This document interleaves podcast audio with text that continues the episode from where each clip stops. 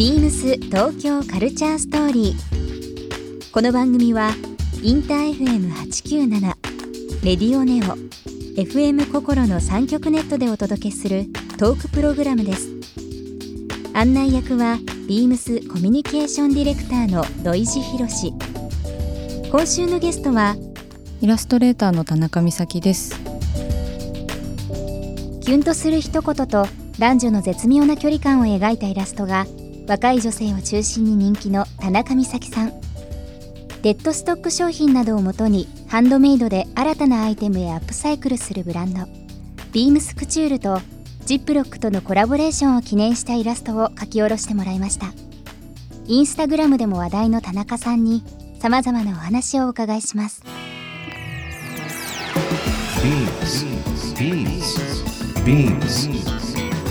Beams. Culture Story.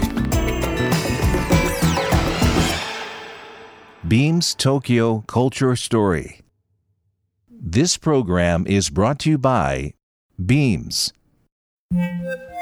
Beams ありとあらゆるものをミックスして自分たちらしく楽しむそれぞれの時代を生きる若者たちが形作る東京のカルチャー Beams 東京カルチャーストーリー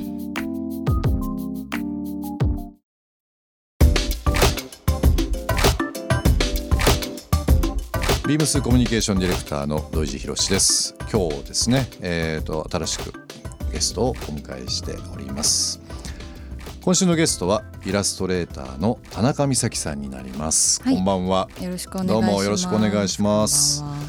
あのビームスティーというレベルございますけども、はい。ちょうど去年ですかね、はい。なんか秋ご一緒させていただいて、えー T シャツをリリースさせていただいたりだとかしましたしはい僕の友人がですねなんか可愛いマッチ持っててはい「何何それ?」って言って。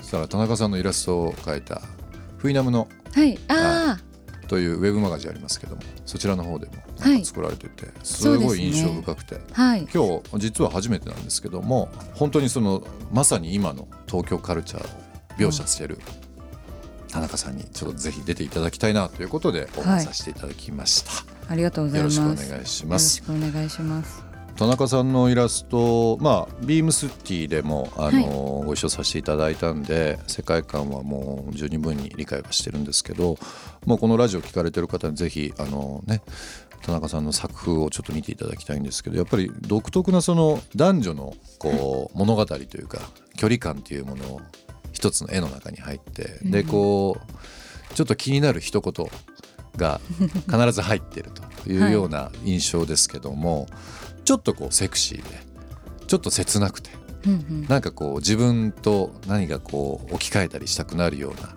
うんイラストでもあると思うんですけど、今の作風をはい。なんかこうフィットする瞬間とかってあったんですか？こういう風な作風というか方向性、はい。私らしいなみたいなところって。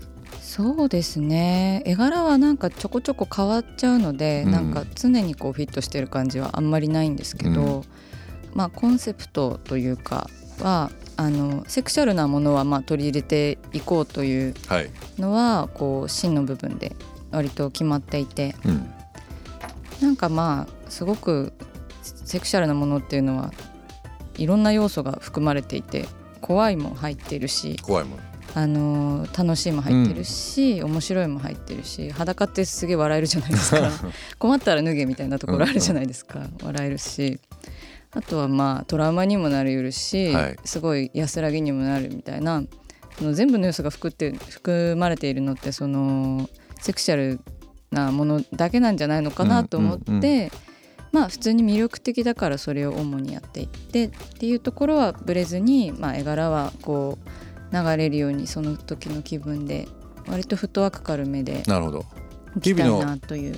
生活からそういう一コマ一コマっていうのをはい。描く感じですか？なんか朝起きてとか。ふと考えた時にこういう絵を描こうっていうのをもうその場で描いちゃうタイプですか？あんまり考え込まずに。そうですね。あんまり考え込まずにその場でちょっとまあ日記みたいなうん。部分もあると思うので、思いついたことを書いているような感じですね。なんかその本当にイラストレーターの方々ってまあ人それぞれ個性ありますけど田中さんのその描写されてる作品というか作風は本当に男性女性問わずなんかいろんな人がすごく共感できるし、今言葉ありましたけどなんかこういろんな喜怒哀楽っていうのがはい。中に入ってるのでうんうん。一つ一つが全部違うように見えるし何か一つに見えるしっていう部分ですごく素敵だなっていうふうに思っています。うございます。インスタグラムいつも拝見してますけどはい。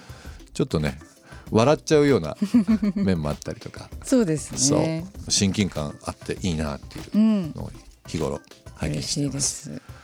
あの前から知ってる人とかもちろん初めてお会いする人も含めてなんですけど勝手にそういう作風とかね今までのお仕事とか趣味とか僕の方で勝手にこうドイツフィルター通してですねはい。この人こういったもの好きかなっていうので勝手にお土産を僕は用意してるんですけど、はい。田中さん非常にお酒が好きだっていうこと。を非常に。ね。お非酒常に好きですね。好きだということで、今ビームスジャパンっていう新宿にあります、はい。日本をブランディングするっていうレーベルのですね一つのこうフラッグシップショップがあるんですけどもそちらの方で展開しています。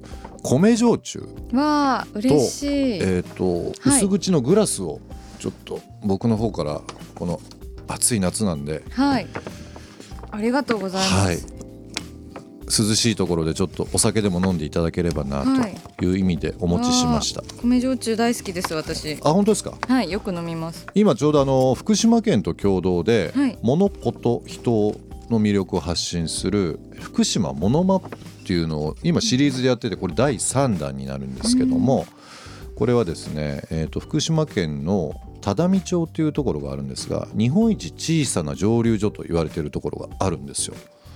でそこの米焼酎の熱夏というものを、はい。これ限定商品なんですけど、えーお持ちしたのでちょっとよよろしければぜひはい。あの見ていただければなと思うんですけどもそちらの方今ビームスジャパンでも販売しているものになるんですが結構こう福島の、まあ、総合、まあ、情報誌ですね。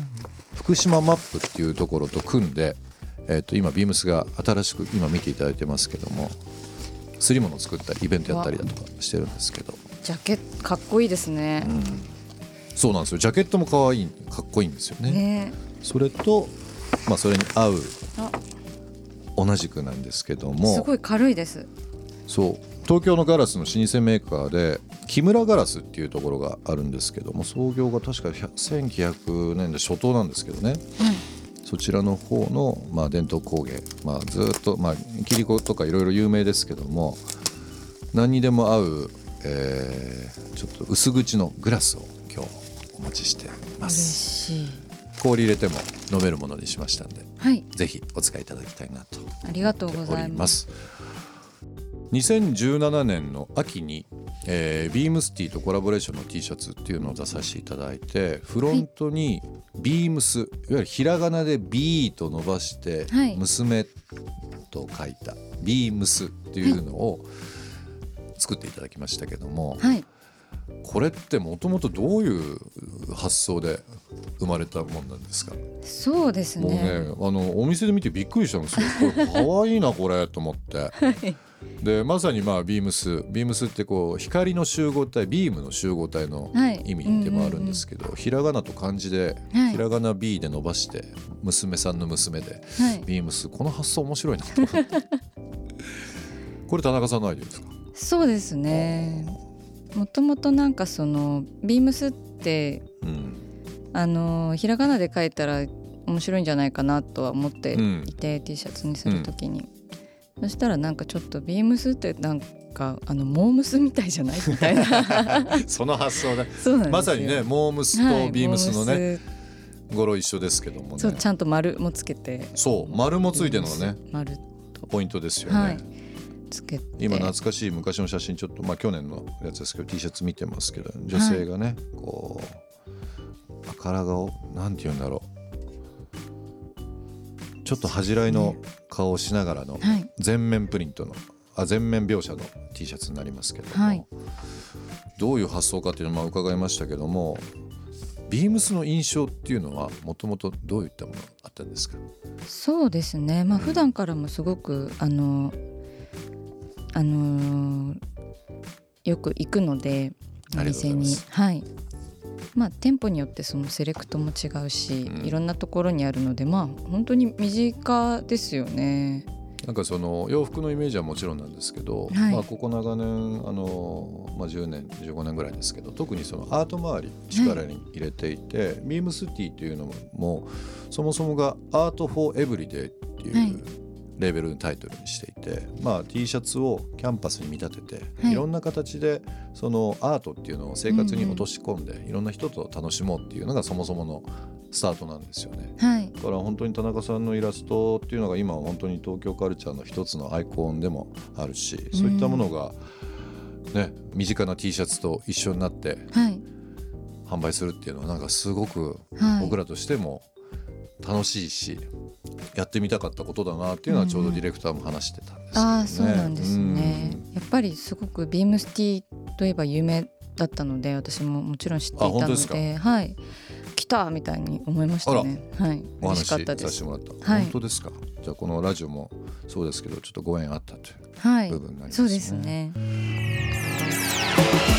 ビームス東京カルチャーストーリー番組では皆様からのメッセージをお待ちしています。メールアドレスは beams897 アットマークインター FM.jp ツイッターはハッシュタグ beams897 ハッシュタグ beams 東京カルチャーストーリーをつけてつぶやいてください。またもう一度お聞きになりたい方はラジコラジオクラウドでチェックできます。ビームス東京カルチャーストーリー。明日もお楽しみに。ビームス。ユニフォームサーカスビームス中村久志です。小学生の頃、雑誌ブーンで腰履きのスタイリングを見て衝撃を受け、以来僕のスタイリングのベースは腰履きです。ユニフォームは使う人のモチベーションを上げたり、お店のイメージ作りにつながるものなので、常に相手のことを考えながら作っていくのが面白いですね。誘われたら行ってみるをモットーにしているので、初めてのことにも果敢にチャレンジします。これまでもテニスや登山などを始めてきましたが、最近はフリスビーにハマっています。でもやっぱり一番好きなのはファッションなので、まずは何を着ていこうかと考えるのが楽しみです。ビームス東京カルチャーストーリー Beams Tokyo Culture Story. This program was brought to you by Beams.